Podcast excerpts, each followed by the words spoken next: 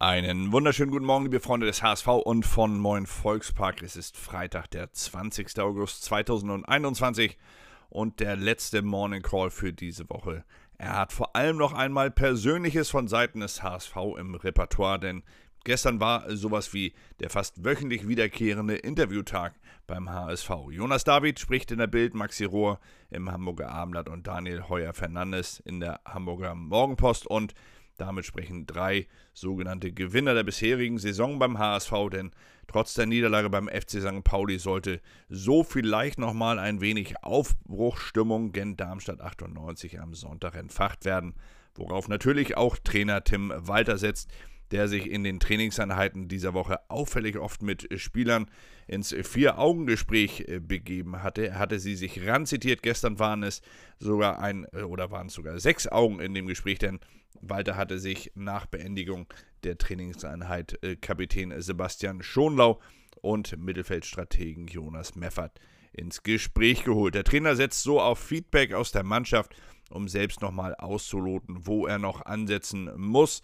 Nichts Außergewöhnliches, aber ganz sicher auch nicht schlecht nach bislang vier Punkten aus drei Spielen und einem Gegner vor der Brust, den man im Volksparkstadion seit nunmehr 40 Jahren schon nicht mehr schlagen konnte. Eine Serie, die angesichts der lange Zeit unterschiedlichen Ligenzugehörigkeiten natürlich nicht sonderlich aussagekräftig ist, aber wie gesagt, ein Gegner kommt, äh, wo man eine Serie hat, die man gerne beenden möchte.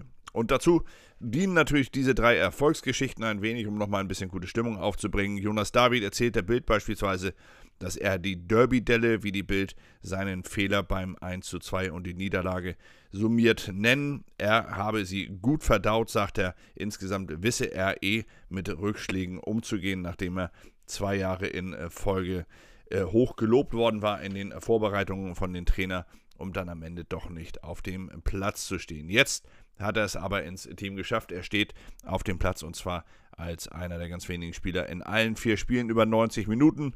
Vor allem Selbstreflexion habe ihm nach vorn gebracht, sagt er in diesem Gespräch, die und der Wille, es unbedingt schaffen zu wollen. Dafür gab es extra Schichten im Kraftraum und Kopfballtraining mit Basti Reinhardt, dessen Position David inzwischen ja auch beim HSV innehat und die er mit allen Mitteln auch behalten will. Ein kluger Junge mit klaren Zielen und noch klareren Gedanken, das liest sich nicht nur gut, das sah bisher auch wirklich gut aus und Fehler wie beim 1:2 gegen den FC St. Pauli sind bei einem so jungen Spieler nun mal, äh, nun mal einzukalkulieren und sie sind auch okay. Entscheidend dabei ist halt immer nur, dass der Spieler aus diesem Fehler lernt und daran wächst. Und genau dieses Gefühl, das muss man ganz ehrlich sein, dieses Gefühl vermittelt Jonas David auf ganzer Linie. Ebenfalls Fehler machen darf sicher auch noch Maxi Rohr und das, obwohl er mit 26 Jahren eigentlich schon zu den älteren Spielern im Team zählt. Allerdings hat er natürlich in seiner Karriere einen etwas ungewöhnlicheren Weg genommen, da er mit 14 Jahren seinen Profitraum quasi schon ausgeträumt hatte, nachdem er zunächst im Nachwuchs beim KSC unter dem heutigen HSV-Trainer Tim Walter übrigens trainierte und im Anschluss daran allerdings dann von einem anderen Trainer aussortiert worden war, weil er zu klein und zu schmächtig war. Kaum vorstellbar bei dem heute 1,93 Meter Hühn, aber so war es, wie er erzählt, er hat erst sehr spät einen Wachstumsschub hingelegt, hat sich dann über viel Eigeninitiative noch einmal hochgearbeitet, hat sich bei Vereinen teilweise per E-Mail beworben, um dort zu Probetrainings zu erscheinen und hatte auch dann wiederum im Erwachsenenbereich seinen Traum schon fast ausgeträumt, hat sich bei einem Verein dann beworben, wo er parallel dazu eine Ausbildung zum Bürokaufmann gemacht hat, die er in diesem Herbst abschließen will, hier in Hamburg dann abschließen will mit seiner Prüfung.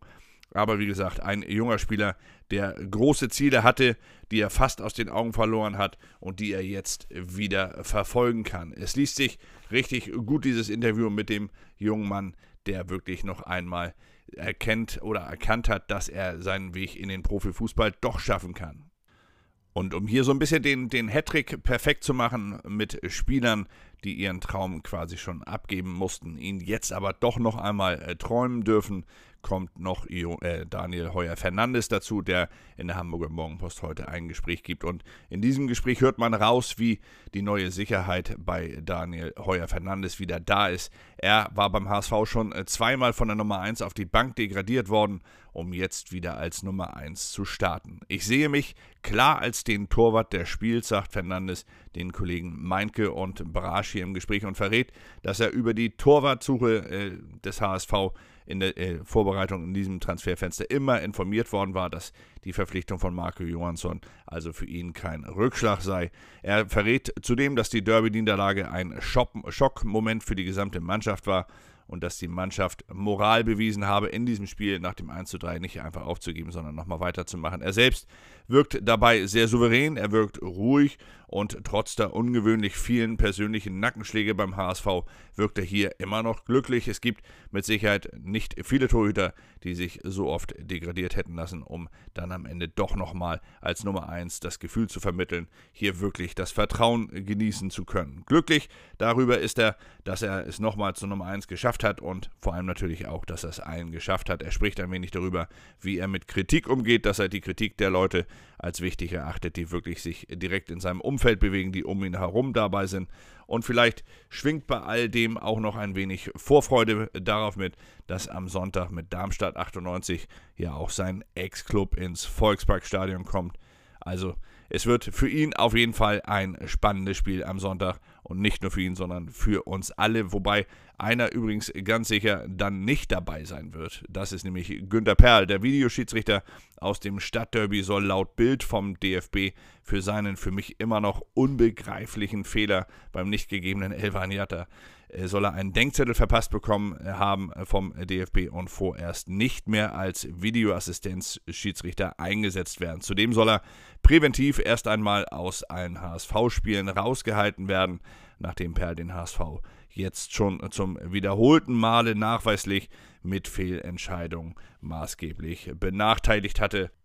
Eine sicherlich nachvollziehbare Entscheidung und wahrscheinlich auch für Günter Perl das Beste, was ihm passieren kann. Ich persönlich glaube ja nicht daran, dass er den HSV in irgendeiner Form persönlich benachteiligen wollte, aber diese Fehler, sie haben sich ein wenig gehäuft und vielleicht ist es einfach für alle Beteiligten besser, hier ein wenig Ruhe in dieses Thema zu bekommen. Ja, Ruhe haben wir heute natürlich nicht. Im Gegenteil. Heute wird wieder trainiert. Heute ist Pressekonferenz. Heute Abend melden wir uns dann natürlich mit dem nächsten Blog wieder bei euch und werden euch dann wieder ins Bild setzen, was alles beim HSV los ist. Morgen gibt es dann noch einmal ein äh, kurzes Update zum Spiel am Sonntag. Personell natürlich gibt es da noch ein, zwei Entscheidungen, die zu treffen sind. Jan Jamra, das ist die gute Nachricht von gestern, ist wieder voll eingestiegen. Er wird am Sonntag wohl spielen können. Und wir werden uns dann dementsprechend heute Abend noch einmal bei euch melden und wünschen euch bis dahin erst einmal einen richtig schönen Freitag. Genießt den Tag, wo auch immer ihr seid, was auch immer ihr macht. Und vor allem, das ist das Allerwichtigste, bleibt gesund und bleibt uns treu. Bis dann. Ciao.